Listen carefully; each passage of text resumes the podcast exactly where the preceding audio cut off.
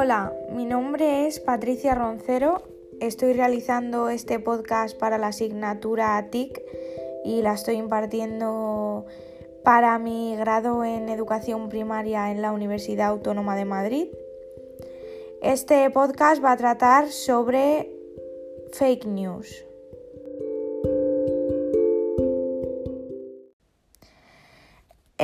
Este tema lo hemos abordado con, una aplicación de Google que se llama Eraser y es un juego a través del cual se va obteniendo información muy útil sobre las fake news. Eraser en el primer módulo nos sitúa en el futuro. Comienza diciendo que se eliminaron los periódicos y las revistas, al igual que los medios de comunicación, por la difusión de fake news. En esta misión, a través de superar varios retos, hemos ido descubriendo cómo identificar noticias falsas, con aspectos que antes desconocíamos. En primer lugar, ¿cómo se detectan imágenes falsas? Pues primero hay que pensar. Luego hay que localizar el origen de la foto, de dónde viene la información, hay que comprobar la fiabilidad de la fuente, etc. Luego debemos observar la fecha original de la fotografía. Y después tenemos distintas herramientas para saber el origen de la fotografía, como por ejemplo Google, Maldita, Reverse Photos, etc. ¿Cómo sabemos si un perfil es fiable? Pues en primer lugar hay que investigar si tiene TIC azul de verificación, si es un perfil oficial, si posee teléfono oficial, si posee el link a la web, si hay hashtags, localización, una fecha de unión. Y después tenemos que observar los elementos, como el número de tweets, un número muy bajo o absurdamente alto puede darnos pistas de que estamos ante una cuenta falsa. También hay que establecer una conexión racional entre el número de seguidores y las personas a las que la cuenta sigue. Después podemos dar unos consejos como por ejemplo que sea trending topic no quiere decir que algo sea verdadero. Hay que realizar una búsqueda inversa de las imágenes para contrastar noticias. Hay que fijarnos en los errores de interpretación. Si una cuenta tiene muchos seguidores y pocos posts publicados hay que sospechar.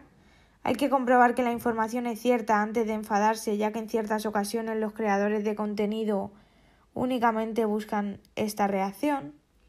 Hay que fijarnos en la ropa, ya que la noticia puede ser un anuncio o una campaña editada. El módulo 2 muestra el peligro de las noticias y la información falsa, sobre todo en relación con los personajes públicos a través de un viaje al futuro, en el cual las revistas ya no existen a causa de que la gente evita la fama y no quiere destacar en nada, porque tenían que estar continuamente desmintiendo bulos e información falsa sobre ellos. Los famosos, al tener una vida pública, atraen las críticas y la invención de historias sobre ellos a cambio de beneficios monetarios o de otro tipo. Ejemplo, España y Argentina se quedan fuera del Mundial de Fútbol por una falsa acusación de dopaje, que, aunque posteriormente se desmintió, el daño ya estaba hecho. Debemos tener cuidado con el clickbait, que consiste en llamar la atención para que se cliquee. ¿Cómo lo podemos reconocer? Pues el clickbait utiliza lenguaje que crea suspense, utiliza verbos imperativos, números y listados, cuenta el desenlace de una noticia para incitar a leer la noticia completa, utiliza empresas cazaclicks como Outbrain o también utiliza la incoherencia. Un ejemplo de bulo cazaclicks es Rafa Nadal acusado por opinar ofensivamente sobre política. Fue viral, pero finalmente se desmanteló la verdad. También hay que tener cuidado con los trending topics. Ya hemos dicho antes que algo que sea muy viral o trending topic no implica que sea real. Hay que informarse bien y contrastar noticias. También hay que tener cuidado con las fuentes anónimas o no oficiales, imágenes engañosas o manipulativas y cuentas falsas.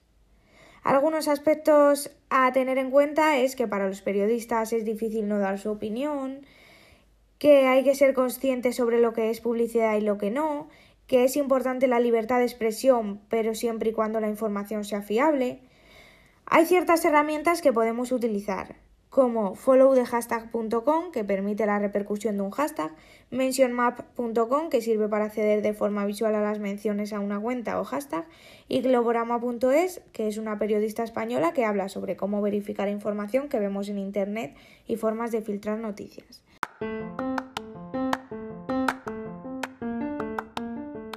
Esperamos que esta información sea muy útil para vosotros, para que sepáis identificar noticias falsas, que no os dejéis engañar y que siempre tengáis una información verídica. Un saludo.